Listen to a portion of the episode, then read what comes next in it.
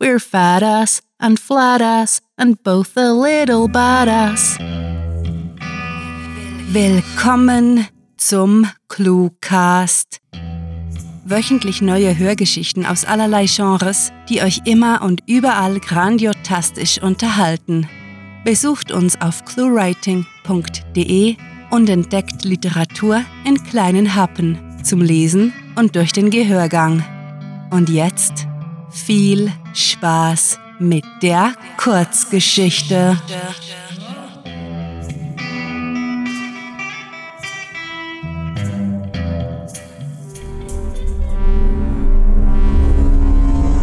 Warnung. Diese Kurzgeschichte enthält Szenen, die auf einige Zuhörer beunruhigend wirken könnten. Mehr zu unseren Warnungen sowie wann und weshalb wir sie anwenden, erfahrt ihr in unseren FAQ unter cluewriting.de slash FAQ. Happy End.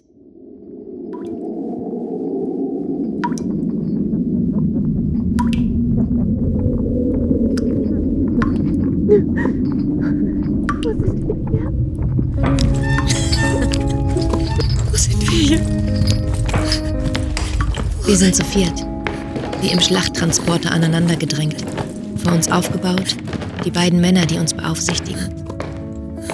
Ich habe die anderen Mädchen nie zuvor gesehen und dennoch verbindet uns eine unausgesprochene Verbindung. Schwestern, das sind wir. Zumindest vorläufig. Sie haben uns in eine Ecke getrieben. Unterhalb der Treppe sind einige Matratzen aufgestapelt.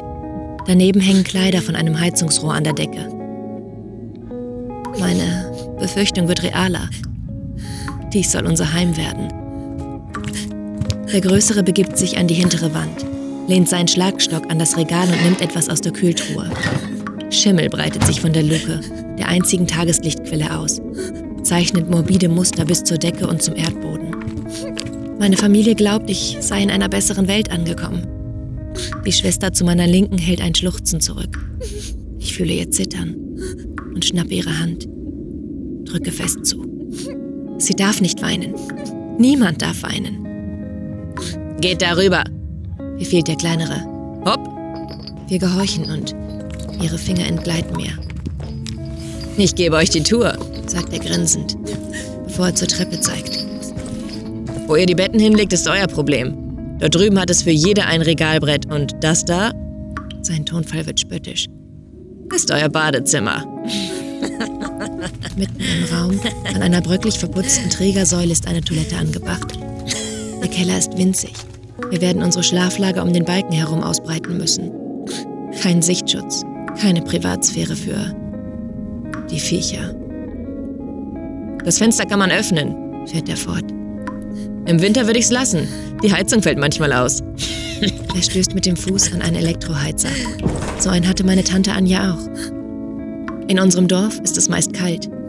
Die Stromversorgung lückenhaft. Also trifft man sich in ihrer Hütte, isst gemeinsam Suppe, liest sich vor und singt Lieder. Anja. Anja ist letztes Jahr gestorben.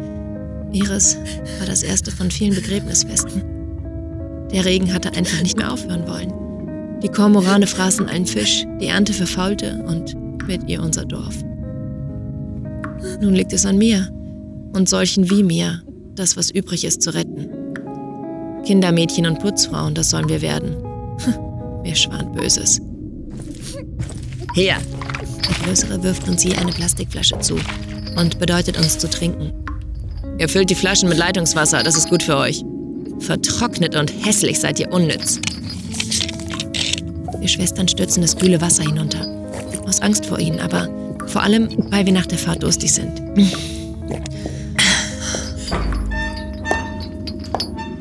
Willkommen, die Damen, tönt es und eine kurzhaarige Frau steigt die Treppe hinab. Das muss sie sein, die Madame. Ich hatte sie mir furchteinflößender vorgestellt, ledrig, verbissen, mit hartem Ausdruck eines Kommandanten. Stattdessen wirkte sie wie eine fragile Matrone. Von ihr geht allerdings eine gebieterische Energie aus. Das merken nicht bloß wir Mädchen, sondern ebenfalls die Männer, die sofort einen Schritt hinter sie treten. An den größeren Gewand blafft sie. Wieso hat das so lange gedauert, Konrad? Wieder vernehme ich das belegte Klagen und berühre meine Schwester möglichst unauffällig am Unterarm, um sie zur Vernunft zu bewegen. Dieter wurde am Zoll aufgehalten, hat irgendwelche Fressalien mitgenommen, gab er Auskunft. Da entfährt ihr ein Heulen. Komm her! Ich lasse sie los, spüre ihre Verzweiflung und weiß um die Panik in ihren Augen, ohne hinschauen zu müssen. Los, mach vorwärts! Schwach stolpert sie vorwärts, stellt sich krumm vor die Madame. Wahrscheinlich ist sie gerade mal 15 Jahre alt, wie ich selbst noch ein Kind. Wir richten unseren Blick nach unten. Zieh dich aus! Sie zögert, bringt unverständliche Laute des Protests hervor. Du hast drei Sekunden. Drei. Konrad langt nach seinem Schlagstock, schleift ihn über die Erde. Zwei. Nein, Madame, wimmert meine Schwester. Die Antwort darauf kommt prompt. Eins. Mir ist unklar, was, was mich dazu bewegt, meinen Kopf zu heben. Trotzdem mache ich es und werde Zeugin. Konrad und sein kleiner Kamerad schreiten auf sie zu. Einer packt sie an Haar und Genick, der andere schwingt seinen Stock durch die Luft, ehe er ihr mit voller Wucht seitlich ans Gesicht schlägt. Ein metallener Klang dröhnt durch den Keller. Sie will zu Boden gehen, wird aufgehalten vom Griff um ihren schmalen Nacken. Konrad holt erneut aus, diesmal trifft er ihre Hüfte und sie darf fallen. Keucht nach Sauerstoff lechzend auf. Es ist nicht vorbei. Die Männer erledigen ihre Pflicht. Indes beobachtet die Madame jeden Prügelhieb. Ich. Ich tue es ihr gleich. Blut fließt dort, wo die Haut bricht. Knochen bersten in Stücke. Der Krach, den sie machen, ist grauenhaft. Keiner von uns schreit. Stumm ertragen wir den Beginn unserer Versklavung. Als meine Schwester endlich in Ohnmacht fällt, lassen sie von ihr ab.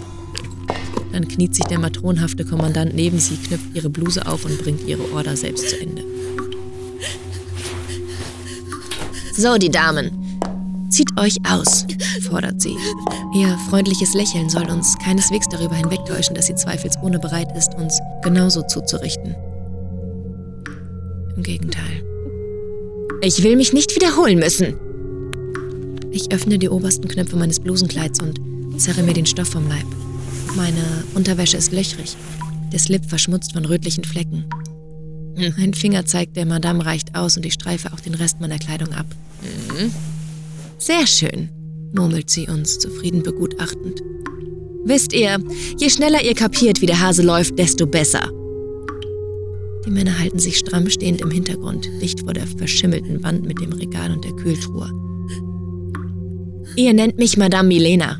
Ich bin diejenige, die euch Kunden bringt, euch ein Dach über dem Kopf gibt, euch füttert und euren Kontostand bestimmt. Sie hält vor einer meiner Schwestern inne, fasst ihr an die Brüste und meint zu Konrad.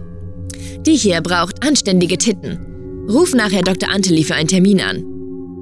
Er nickt und sie geht weiter. Wenn ihr macht, was ich euch auftrage, kann ich eure beste Freundin sein, erklärt sie wenig aufrichtig. Wenn nicht, eure schlimmste Feindin. Jetzt verweilt sie direkt vor mir, beugt jeden Zentimeter meines Körpers.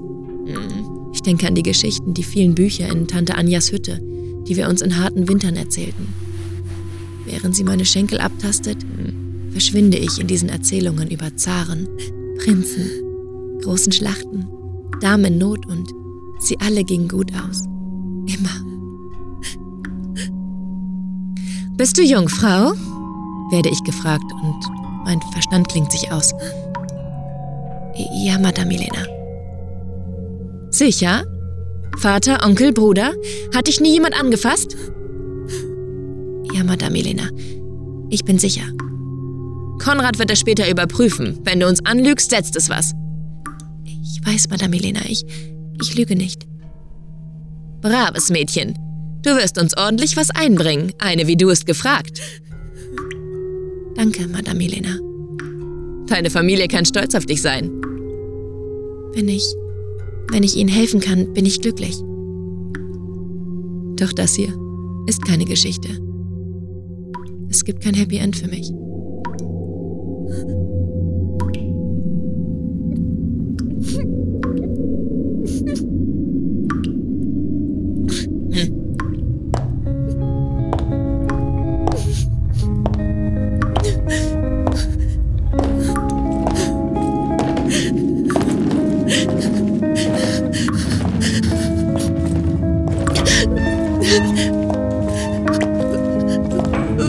Das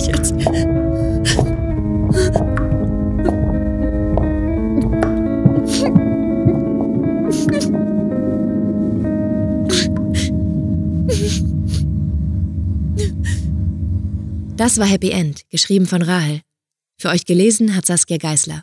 Diese Kurzgeschichte spielte am vorgegebenen Setting Keller und beinhaltet die Clues Kormoran, Kontostand, Kamerad, Konrad und Kommandant. Wenn euch diese Hörgeschichte gefallen hat, dann besucht uns auf cluewriting.de, wo ihr eurer Literaturfreude Ausdruck verleihen könnt, indem ihr euch Cluewriting und den Cluecast mit grandiotastischem Merchandise nach Hause holt. Ob auf Taschen, Tassen oder T-Shirts, mit unseren Designs gelingt euer Auftritt und der Kaffee schmeckt doppelt so lecker. Euch gefällt unsere Arbeit und ihr möchtet eure Freude mit uns teilen? Dann schaut auf patreon.com slash cluewriting vorbei und unterstützt unser Projekt mit einer Kleinigkeit. Damit werdet ihr zu den Grandiotasten, die wir mit literarischen Rewards wie exklusiven Kurzgeschichten und der Möglichkeit, als Gastautor bei uns aufzutreten, beschenken.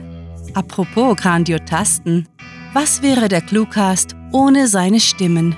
Auf unserer Seite entdeckt ihr sie alle, also besucht diese Helden des Cluecast auf cluewriting.de slash cluecaster und vergesst nicht, dem Echo ihrer Stimmen zu folgen.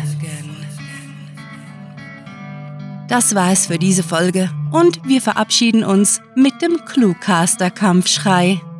Mit fantastiliardischem Dank fürs Zuhören und den besten Wünschen. Eure Cluecaster.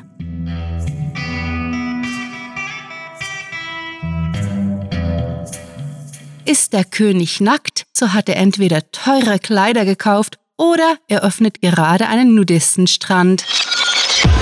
Der Cluecast ist eine Produktion der Literaturplattform ClueWriting. Für Feedback, Anregungen, Literatur und weitere Informationen begrüßen wir euch jederzeit auf www.cluewriting.de. Grandiotastischen Dank.